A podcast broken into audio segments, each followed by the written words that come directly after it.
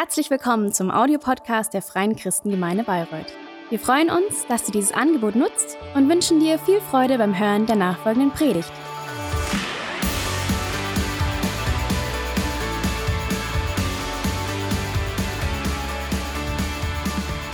Let's go. Einen wunderschönen guten Morgen. Auch A von wonderful mir. good morning from me as well. Also to everyone online. In diesen Zeiten sind wir kreativ und es ist gut, wenn du hier bist. Und genauso gut, So, in these times, we become creative, so it's great that you're here or you du als Kirche eine besondere watch the service online. As Christine said, für sein Haus. November is a spe- very special time for us because we have this My Heart for His House month Von Gott ermutigen und begeistern lassen wollen. where we again Leben zu leben, get encouraged hat. Und wir glauben, and amazed by the vision that God gave us. uns gebrauchen möchte als Kirche, das noch And we believe that that he wants to bring even more people to him and lead them into freedom, find their destiny, and live by that, and make a difference in this city, in their families, wherever they are. Diese Predigtserie überschrieben mit 1. And we called this series One. die Idee dahinter ist, dass wir dafür beten und unser Wunsch And the idea behind this, that in this time, zur Nummer 1 in first of all, you make God your number one in your life. voll und ganz vertraut. that he really is the one that you completely fully trust and live with and also that we become one in this vision that we unite in this vision that he gave us and we'd like to really go do that very practical by investing into what we believe. Und dazu später mehr.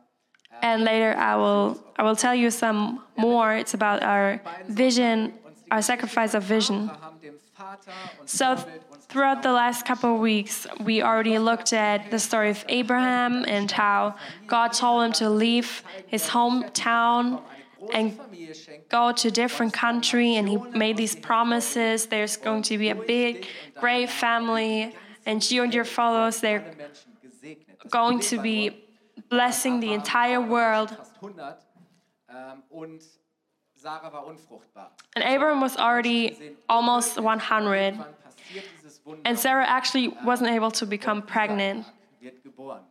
But then this miracle happens, and Isaac gets born. Kraft die Entscheidung hat, And last Sunday we spoke about how this decision, again and again, even once we have to like wait a little longer for what he promises, where we need to keep on er um, believing and expecting that God does what he promises and that he keeps his promises. And sometimes we start to, uh, we try to start acting on our own and force something and make our plans come true. And once we notice, oh, that doesn't work, we start laughing about it and we don't take it seriously anymore. But since God doesn't lie, we have a reason to be optimistic because He keeps His promises. And today we're going to talk about the power of an act or an action. folgender Aussage zustimmen. Would you admit that this Is true. glauben, ist so lange wert und that everything we believe in is worth nothing and has no value until we start living according to it? tun, was wir glauben, As long as we don't live by what we believe in, nothing changes. Doesn't something through sometimes through action, our actions show what we really believe in? Because what's the value of a faith that doesn't bring any change into our lives, right? And honestly, yes, sometimes it's really difficult to live by what we believe in. Ich bin überzeugt von einer Sache. Und Because it's one thing, oh, to say, yes, I believe in this, I have a vision, a dream, but then actually becoming active, starting to live according to this, is a whole different story. Aber Menschen, die Großes erreichen, sind nicht nur bereit, But people who want to reach something great are ready to not just believe into so- in something and have faith, but actually act by it. And sometimes once we start becoming active and actually to act. die wir nutzen und daraus It creates a new possibility, which again creates new chances, and we realize etwas zu bewegen. how something starts moving. It starts to move. And it's a bit like an, a domino. Denkst du vielleicht, oh, ich hab's auf dem Herzen und ich hab den At one point, maybe you think, oh, in that's on my heart. I have this, this dream to go to a certain country, maybe to meet someone, to do something.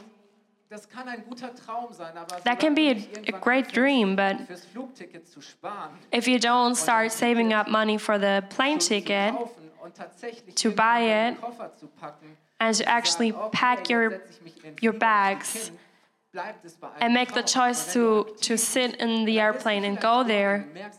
Und merkst auf einmal, And once you're active, maybe you notice how all of a sudden God does something in your life, in your heart. Maybe you find your destiny, get to know people, create relationships and connections that you would have never had otherwise. There's a completely new horizon and things start changing. Wow, ich hätte gern diesen Job. Or you say, oh wow, I'd love to have this job, Irgendwann schreibst du dich vielleicht ein this an der Uni career. oder an der Maybe you say, okay, gehst diese Schritte you go to the uni- to your university bewirbst du dich irgendwann and you take these practical steps, and at one point you send an application in, or maybe you call, you prepare yourself for the for the job interview, and by becoming active, at one point maybe you get the job, Und dann tust du deinen Job und machst and then maybe you have your job, you do well, and then you maybe even get promoted. Oder ganz ehrlich, But you- you go this way, right? Kirche Und siehst den einen Traumtypen oder Or maybe at, you're at church and you see this Wenn ich diese Frau oder diesen dream man or woman, you say, oh, maybe once upon a time I'm going to be able to marry this person. That's a great dream, but as long as you don't become active and maybe talk to this young woman and try to get to know her ein Date haben, and ask, oh, maybe we should maybe have some food together and meet, Person auf Instagram, or maybe you follow this person on Instagram, irgendwann sagt ihr, send a message, and at one point you say, okay, we get to know each other. eine Freundschaft ein. and maybe first have a friendship, Die richtige ist hoffentlich den Mut und and then maybe at one point you're brave enough ähm, einen Antrag zu machen. to Und irgendwann steht er propose, ihr am Traualtar und and then maybe at one er, point you're in front of the altar and you get married. alles an mit einer Aktion. And you know, it all starts with one little step, step with one little die ich habe. Und act. jetzt fange ich an. That's the vision I have, and I start taking steps, right? In unserem Leben so, dass, dass durch eine Aktion And so often in our lives, we experience that through one little act, there are new possibilities and chances created. And I really like this, this chain reaction, like aber du musst the effect that dominoes create. Schön, oder? Ist Doch mal ein Applaus wert. Hab ich gut gemacht, oder? Ich liebe Dominos. I did well, right? I love wir reden ja dominoes. von diesem Domino-Effekt. But you know, we really talk about this Von einem kleinen effect of a domino, this chain reaction, like one little step. And I brought you a little video that shows that really well. What becomes possible once we start becoming active.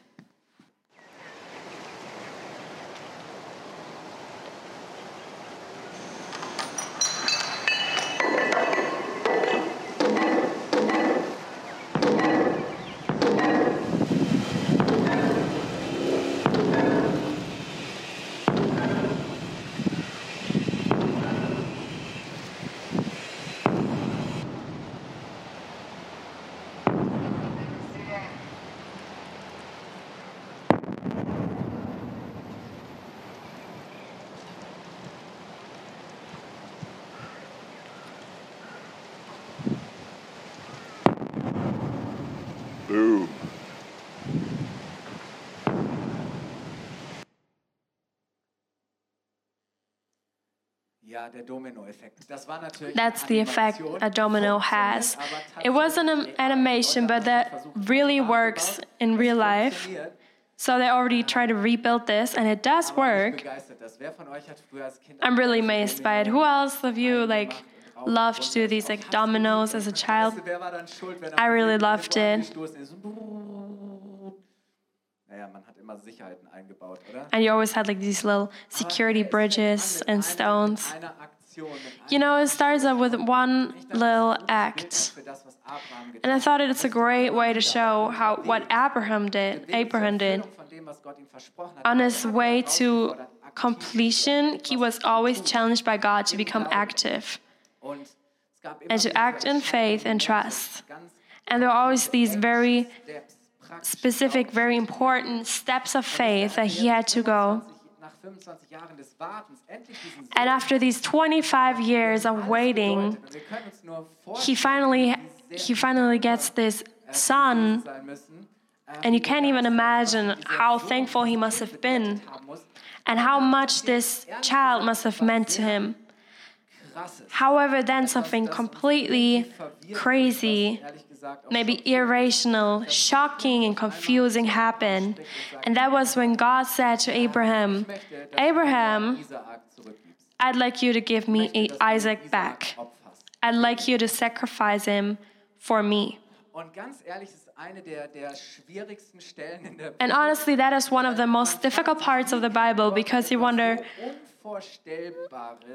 how can God ask for something so unimaginable, a sacrifice like that? Erst warten sie Does it even make any sense? First, they wait for 25 years to have a child, and then God says, I want it back. Ein bisschen erträglicher wird es vielleicht für uns It becomes a little bit more bearable in der Erzählung, by seeing that in the story, in the text, it says that God auf die Probe was testing Das heißt, aus Abraham. Gottes Sicht war es ein Test. So, from God's view, it was a test. Abram was supposed to learn something. Abraham wusste das nicht. Well, the issue here was that Abram didn't know about that. And how often are you in, in an exam or in a test and you don't know? oder wir sind Because for Abram, it was besser, weil wir completely, wissen, wie die Geschichte ausgeht. Für Abraham war das real. for Abram, it was real. Was vielleicht auch noch And maybe we know the end of the story, but he didn't. So it's important that in Canaan, in this country where there were all these different kinds of people, it was actually normal in other, for other people to sacrifice people, and it was like this biggest way of honoring their gods. But the God of the Bible forbid Israel to sacrifice people. He said, That's not something I want. And he really was judgmental about this and said, Don't do this. Und trotzdem, ganz ehrlich, ähm, bleibt dieser Text eine Zumutung. Anyways, this, Und ist hier eine this text really nicht so einfach loswerden. Und ich möchte dich is so difficult to, to read and gives us uh, a, this tension and can challenge us. Zu sagen, hey, halt diese Spannung einfach mal aus. Und manche So just sometimes you just have to be in the tension, stand in this tension. Und gerade deshalb glaube ich, dass es für uns hier etwas zu lernen gibt. Also And lass uns mal sometimes I feel like- 22, Vers 1 bis 3. So let's read first Mo- uh, Genesis 1 22, Abraham auf die Probe. verses 1 to 3. And it says, And it came to pass after these things that God did tempt Abraham and said to him, Abraham, and he said, Behold, here I am. And he said, Take now your son, your only son, Isaac, whom you love, and get you into the land of Moriah, and offer him there for a burnt offering upon one of the mountains which I will tell you of. So we don't know about Abraham's reaction, about what he said. What am I supposed to do? It just says in verse 3 And Abram rose up early in the morning and saddled his ass and took two of his young men with him and Isaac his son and clave the wood for the burnt offering and rose up and he went to the place of which God had told him.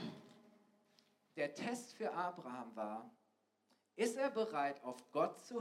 so Abraham's test was was Gott sagt, auch wenn alles Was he ready to do what God told him to do, even if everything inside him aus seiner Sicht kein was against it, even if it didn't make any sense to him? bisher war es schon schwer genug und jetzt habe ich endlich meinen Sohn, aber das, was du jetzt verlangst, geht zu Because weit. So weit maybe he could have said, Everything you've done so far was already t- tough, but at this point, it stops.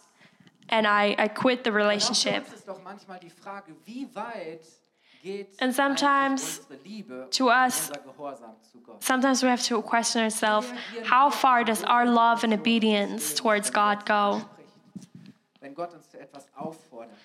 If God challenges us to do something, manche Dinge für uns vielleicht tatsächlich so wichtig, hängen wir or maybe certain things and items so important to us that we are not ready zu geben oder sie auch to give them for God or give them, sagen, nein, Gott, give them up for God. gut mit dir und ich nehme To say, maybe we say, Oh God, I love it with you and I love your gifts and blessings, but this one maybe is a little bit too much. Manchmal immer wieder unsere Sicherheit, wenn wir Gott Maybe it's about our security. Once we start following God, we have to maybe leave our comfort zone, our securities. Maybe it's our prosperity, where we say, okay, I'm not going to act this way. I will handle it like that. Maybe it's our, our reputation that we say, oh, if I take that too serious at the workplace and do this certain thing and become consequent in my faith and live radically, beim Chef unten durch then maybe my, my chef, my boss won't like me no more. oder was auch immer, Or my coworkers, they will diss me or like für uns so wichtig ist. bully me. Ist es unser Maybe it's our reputation, or maybe it's our money that we say, where we say, okay, God, äh, I'm ready to give everything, but please not my money. sind mir andere Dinge so wichtig, Maybe there's other things in our lives oder, oder Macht, all diese that are so important. Maybe it's our position or, or status or our power. wenn er einen anderen Plan Are we really ready to give those up if He has another plan? will, vielleicht meine Maybe my career, my ambitions and goals, maybe even my dreams. Bei Abraham klingt das ja so ein bisschen fast so, wie als wenn Gott sagt, Abraham, bist du bereit, So with Abram, it sounded a bit like diesen Traum und diese Vision auch wieder as if God said, Abram, are you ready to give up this vision? so hart diese Geschichte and dream. sein mag, was können wir für uns daraus lernen? Wenn wir So, in the end, what can we learn out of those test situations? So, Abraham, we see he, he rose up early the next morning. We don't know anything about his thoughts, but I'm sure in his subconsciousness, he probably doubted everything and thought about, oh, maybe I should just stop and forget about everything. Maybe he went through all those emotions disappointment, anger, sadness, and grief, maybe all of that. Isaac, first of all, he, he doesn't know anything about what's going to happen. He's Clueless. But then at one point, he starts wondering, oh, where's the sacrifice? And he becomes curious. And we read in verse 7 to 8 where he starts saying, And Isaac spoke to Abraham, his father, and said, My father. And he said, Here I am, my son. And he said, Behold the fire and the wood, but where is the lamb for a burnt offering? And Abram said, My son, God will provide himself a lamb for a burnt offering. So they went both of them together. God is going to provide. entweder Abraham sagt das nur, weil er Isaak nicht beunruhigen möchte und wusste, wenn Isaak weiß, was hier wirklich machst, Either Abram said that so he wouldn't trouble Isaac and make him worry. sagt sich, ich will es nicht noch schwerer machen. Maybe he said it so he wouldn't make things harder for himself. Ein festes Or maybe deep inside of him, he had in Gott, der am Ende tatsächlich trust in a good God diese Weise versorgt. who, in the end, would actually provide like that. etwas, wo Abraham sagt, ich habe keine Ahnung, was das Maybe it was das hinführt und was am Ende passiert, aber This position where Abraham said, ich glaube, dass das das I have no idea what's going to happen, but I don't believe this is the end of the story. I'm ready to listen weil ich weiß, wenn to what God says, Gott wird tun, was er to be obedient. Hat mir versprochen, dass And I will do what he told me to because he promised me that I will be blessed dass die ganze Welt and that the whole world is, is blessed through my followers. das Ende der Geschichte. So this cannot be the end of the story. Vielleicht war das wirklich die Hoffnung, die Abraham tief in sich drin Maybe it was the hope that Abram carried deep inside of him to say, I trust that God will provide, that he keeps him in continuous blessing. Und in dieser Spannung even if I don't know the end of the story. And that's the tension we live in again and again, where we wonder zu hören und entsprechend Am I really ready to listen to what God says and act according to it, serve God, für Gott zu geben, and give something um, valuable up? Or sacrifice something that has value to me. Where do I continue? Where does it go on? werde ich nicht alles verlieren? What's going to be left over? Maybe I'll lose everything? wirklich für das sorgen? Will God really provide for what I need? Das ist, das ist der Vertrauenstest. Immer That's this test of trust and faith in diverse situations every day. And Abraham is ready to sacrifice Isaac for God. And we can read in seine verse Hände 20 erhoben hat über Isaak, um that. Abraham already prepared everything Und in diesem Augenblick and was ready sagt Gott, stopp. to, to do the sacrifice. And at this moment, God says, Stop. 20, Vers 11, Genesis 22 11 to 14. Let's read it together. And the angel of the Lord called to him out of heaven in this moment and said, Abraham, Abraham. And he said, Here I am. And he said, Lay not your hand upon the lad, neither do you anything to him. For now I know that you fear God, seeing you have not withheld your son, your only son, from me. And Abram lifted up his eyes and looked, and behold, him, nahm das Tier, a ram, a ram caught in a thicket by its horn. And Abram went and took the ram and offered him up for a burnt offering instead of a son. And Abram called the name of that place Jehovah Jireh, as it is said to this day. Auf dem Berg des Herrn ist And the mount of the Lord it shall be, Und das, was and it, or it is provided. hey, Gott wird, Remember what Abram said God is go- will provide.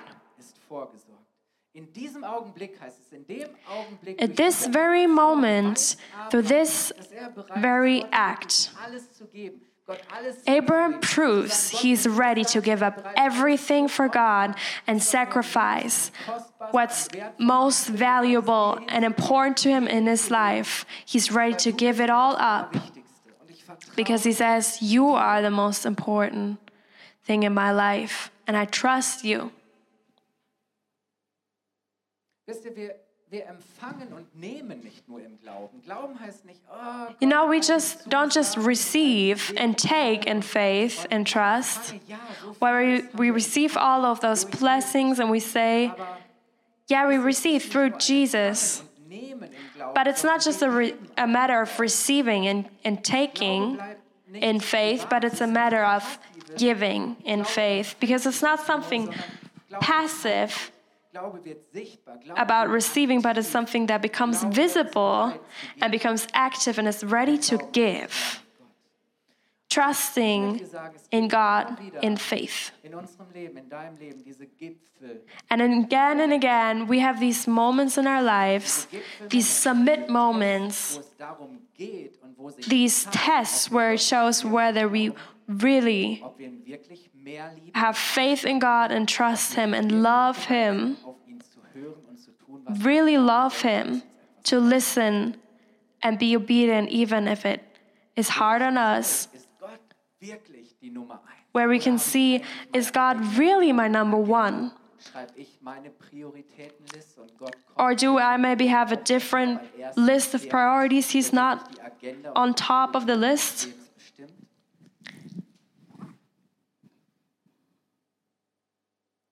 Und hier heißt es, in dem Augenblick And here it says, at this very moment, And you know, at this moment where we start acting in faith and trust, something happens, we experience that He provides. In this very moment, Abraham experienced how God provides, but he first had to be in this situation where he was challenged by God, and then he could experience how God, wow, He's really the one who provides.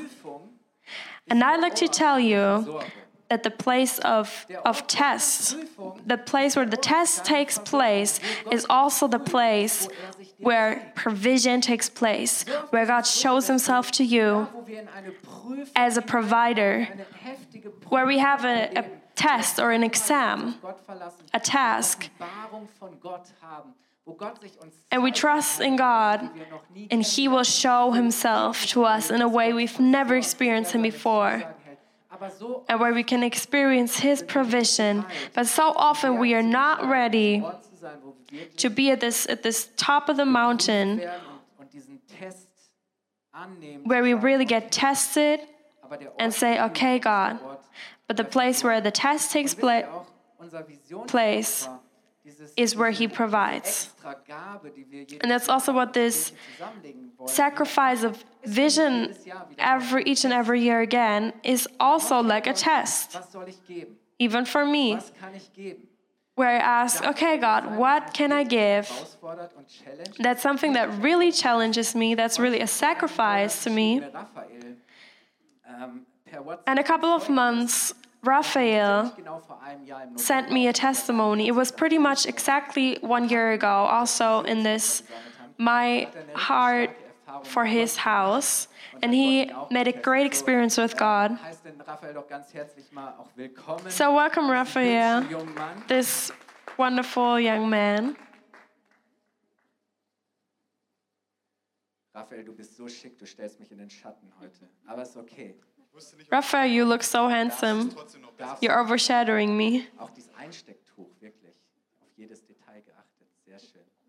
Raphael, with the suit and everything. By the way, Raphael is still single, so for other ladies, if you say that's my dream husband, become active. Nein, Raphael, ich habe es gerade schon gesagt, du hast eine echt spannende Erfahrung mit Gott gemacht. I've said it before, you made such a, an exciting, interesting experience with God and was challenged to trust in Him. And Mal kurz. So just tell us the story real quick. letztes Jahr im September oder Oktober So last year in September, or October, I had a car accident with a yeah, cycler. als Autofahrer immer relativ schlecht. And in this situation, it's usually your fault as a driver. So it was a really tough time, and we prayed a lot ist trotzdem irgendwie, also weil der Fahrradfahrer natürlich ähm, alles äh, irgendwie bezahlt haben wollte. Because the cycler wanted to have everything being paid. We gave it to insurance, and the insurance said, Oh, mm, we don't know how exactly we are going to handle this.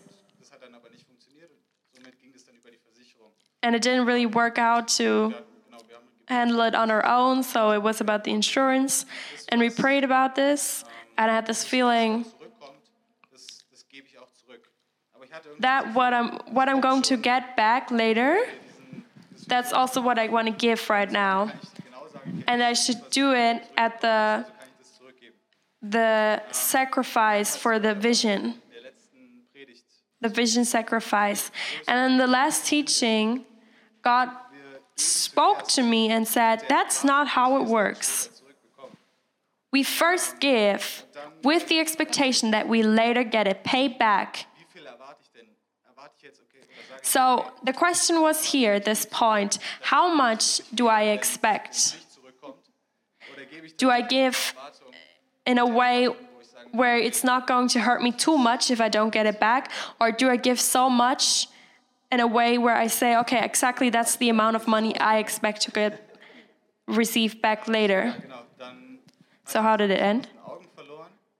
Ähm, aber dann im April, Mai oder so, Also du hast den Betrag gegeben. Äh, genau, ich Ja. habe den Betrag erstmal gegeben, natürlich. Ähm, ähm, So I gave I gave away the money first. äh, Konto gesehen, okay, And then in May, all of a sudden I saw, oh, insurance. ähm, und dann war dann And I remembered, oh, that's where you gave something. genau der Betrag, And then it was pretty much exactly the same amount that I have that I had given before. Ähm, and it really encouraged me that I had taken this step and now I have this testimony. And it- was probably also great that your insurance status was repaired as well. Great. Such a great testimony. Sometimes we feel like we already have everything we need. But this is such a great testimony Oder ist es schwieriger? because if you're in the situation, Ähm, aber richtig, richtig maybe it's it's much harder. So, So one ähm, last question, what did you learn through this or maybe Erfahrung, die du jetzt gemacht hast, zu sagen, okay, es war für dich eine Prüfung. through this experience, through this test where you experienced provision, what changed in your relationship to God or the way you give? Also okay, in we- dem, wie ich gebe, sage ich, okay, So, in the way I give, I by now say, I first want to give, and generally in my relationship with God, He showed me I need to be in this position, I need to position myself in expectation, not just in the way I give, but also, for example, in the small group, that I should come in this attitude of, ex- of expecting Gott sorgt vor. that He will provide. Vielen Dank, Raphael. Great testimony. Thank you so much, Raphael. Ja, ich glaube, das ist dann praktisch, oder? Das ist richtig gut. Wisst ihr, manchmal vergessen wir, It's so good. You know, sometimes we forget that everything we have actually is God's, that He is the giver. He gave us everything. And actually, once we give, it's something that we just give back to Him, mit was Gott but it's actually His. So I'd like you to think about what God has already blessed you with in your life, all those possibilities He has created for you. Glauben ist einfach zu sagen, Gott, ich habe And to know faith means experience something and believing that God is going to do it again and just giving our whole life to Him and trusting in Him. dass wir so sehr an diesen Dingen hängen. But you know, it can happen so quickly that we devote ourselves to those things that they become our securities and at the end they are more important than God Himself. Oder sind wir bereit, diese Dinge wirklich Gott zu Or are we ready to give those things up and say, God, you're my number one and you're my security?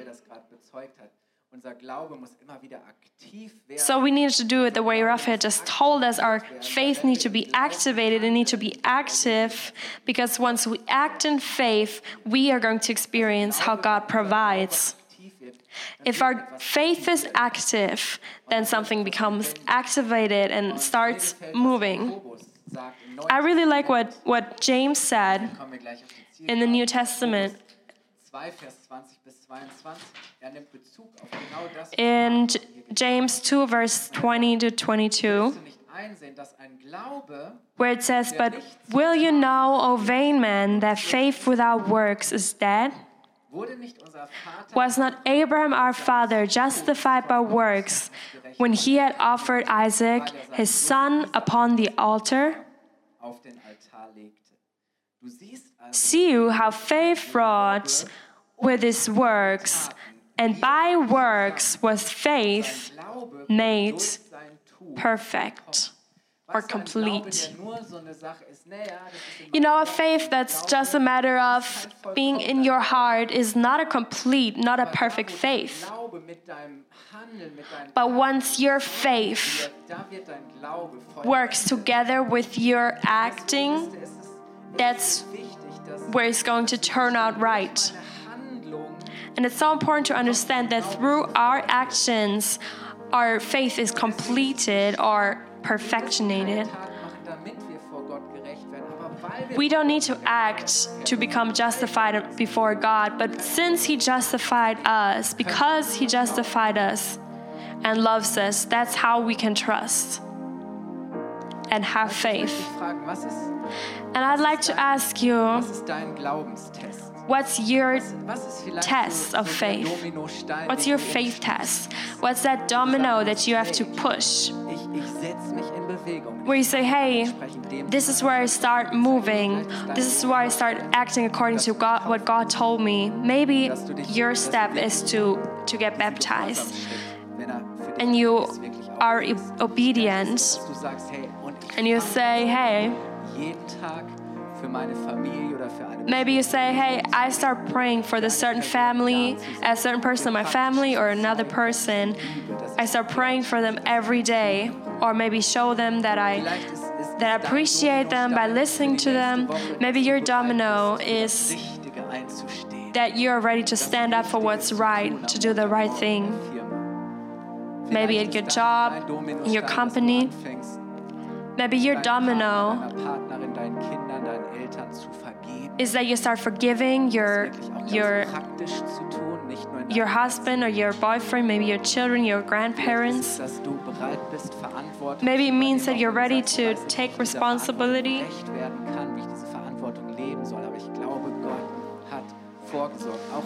Where you say, I don't know how to do it, but I believe that God gives provision, that He provides, because the place where the test takes place is where provision takes place.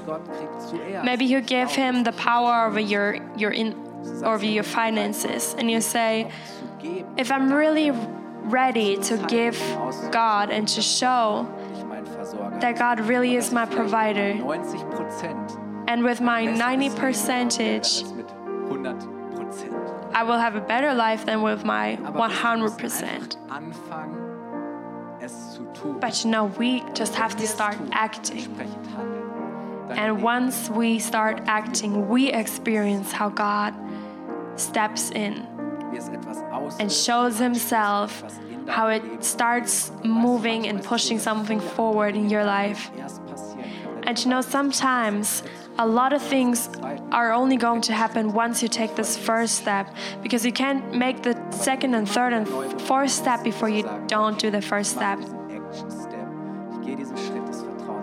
So it's so good to see when, that you that you made this decision to take this action step and see how God provides and brings you to your goal because God has actually already provided that whatever you do in faith and trust, He will provide. He will take care of everything you need. He says-. First, you should be longing and looking for heaven and His kingdom, and everything else will just come to you. Because He has already finished everything. He already saved you. He already made you righteous. seinen Sohn für dich gab. He already gave everything by giving His Son. Schon ein Bild für das, was Gott bereit war für uns zu tun, nämlich seinen einzigen geliebten. He was ready to do so much by giving away His beloved, valuable Son, so that everyone who believes in Him doesn't get lost but has life eternally. And I'd like to invite you to stand up and end it off with Romans 8, verse 32.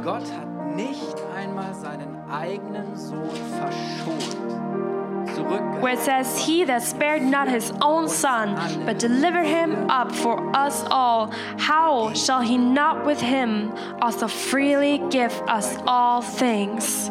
You know why? Because he can't do otherwise, because he loves you so much. Gott uns Christus gab, wird er uns mit ihm dann nicht auch alles.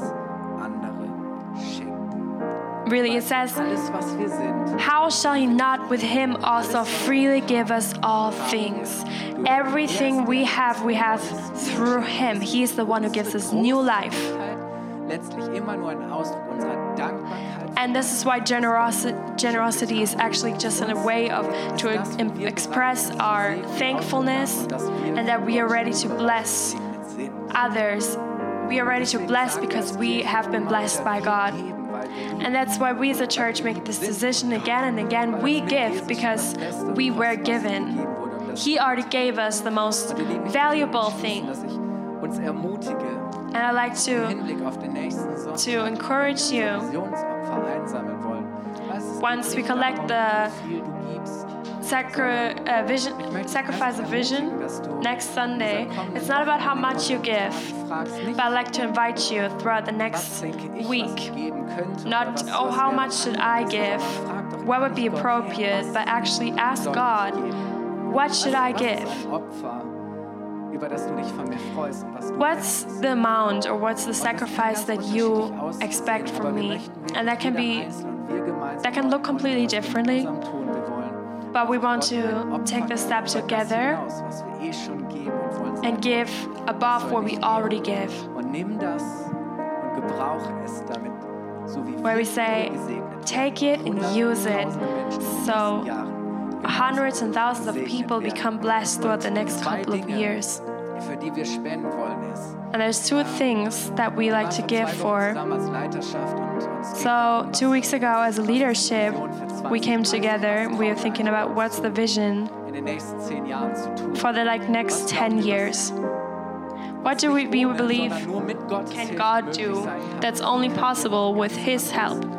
Als Kirche unsere Mission und unseren Auftrag leben und den Menschen dieser Stadt Where can we serve this city and the people of this city and set them Eine free? Sache war die, dass, dass wir gesagt haben, hey, wenn, And one point was wenn all das, wenn wir glauben, dass das where we said, Realität if that becomes reality, ein neues Gebäude brauchen. then throughout the next couple of years, we're going to need a new Wir building. brauchen Raum und Because we need more space and possibilities, maybe, more capacity, uns im Glauben ins Herz gelegt hat, dass wir das leben können. that we can live by what God Dass wir bis, gave us in faith. 2025 geht dieser Mietvertrag. So until 2025, we have this building right here. du eigentlich tun. So we already look above what's going to happen. dass es gut ist, wenn in faith. And so we say, if this is God's plan, dass wir dir das then we want to set a sign and already have this first step das, auf dem Gott aufbauen kann. in den that God can build upon throughout the next couple of years. sein, in der Kinder, And also, we want to be a church nicht nur geduldet where children and youth is not only tolerated but known and loved, where we can encourage and appreciate them and challenge them and give them freedom.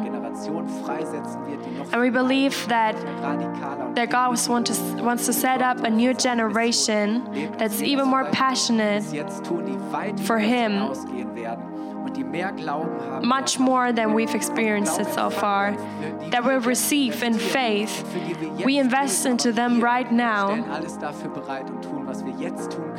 and do everything we can do by now. But Und wir empfinden auch in den letzten Jahren, dass gerade in diesem Bereich ähm, wir auch manchen Mangel haben. and that's where we experience that we have a lack of, of workers also throughout the last couple of years. Äh, ein, ein Absolvent äh, der Bibelschule. And now there is a student of a Bible school who is just finishing the Bible school and he's looking for a place to have his stage and formation, finish up his formation. Ähm, And he has a heart for young people, for the youth, teenagers, and children. He has a great attitude of heart to serve and to help. And we like to make that possible in giving this provision. And then there's one more thing that's especially during these times, we can find so many different ways and possibilities to bring the good message to them, to their homes. We have a great team that makes it does a great job in streaming the services. I don't need to tell anyone that equipment is really also something that can be really hard and maybe that's another point where we love to invest into even more so that more people can be reached schließen. Ich möchte and learn about this message. And I'd like to pray. Dass du uns ja, Father I thank you zumutest und dass du uns immer wieder that you sometimes believe we can do something Prüfung sind. Ein Test, wo wir um, that you believe in us and give us tests where faith is tested And I thank you, Lord, that once we trust you and become active and act in faith, that we can experience that it's a place where provision takes place, where something starts changing because we can see you really are who you are. And Father, I thank you that you give us this great possibility throughout the next couple of weeks to say, What's my next step in faith? The next Sunday, you give us as a church the possibility to really make a sacrifice for you to give something up where you say god speak to us what we can give. What's your vision? We want to invest into into you and into your people and into the vision that you have for us so that we can come realized in this city in this country father please i thank you that you will prepare our hearts for this, that we start praying and asking, What is your will? And we pray that you will take it and multiply it, and that it becomes a source of blessings in a way we can't even imagine. And Father, we thank you that Und Herr, so ist es unser Vorrecht. where there's vision, there's also provision. Ja, es ist keine Pflicht, es ist kein Zwang, sondern es It's no etwas, was wir force, it's not something we need to do, but we do something full of joy in our hearts. jedes Herz berührst. So I ask you Nummer eins wirst in jedem that you touch each and every one heart Herz werden, Herr. and you become number one in each one's life. Thank you, Jesus. Amen.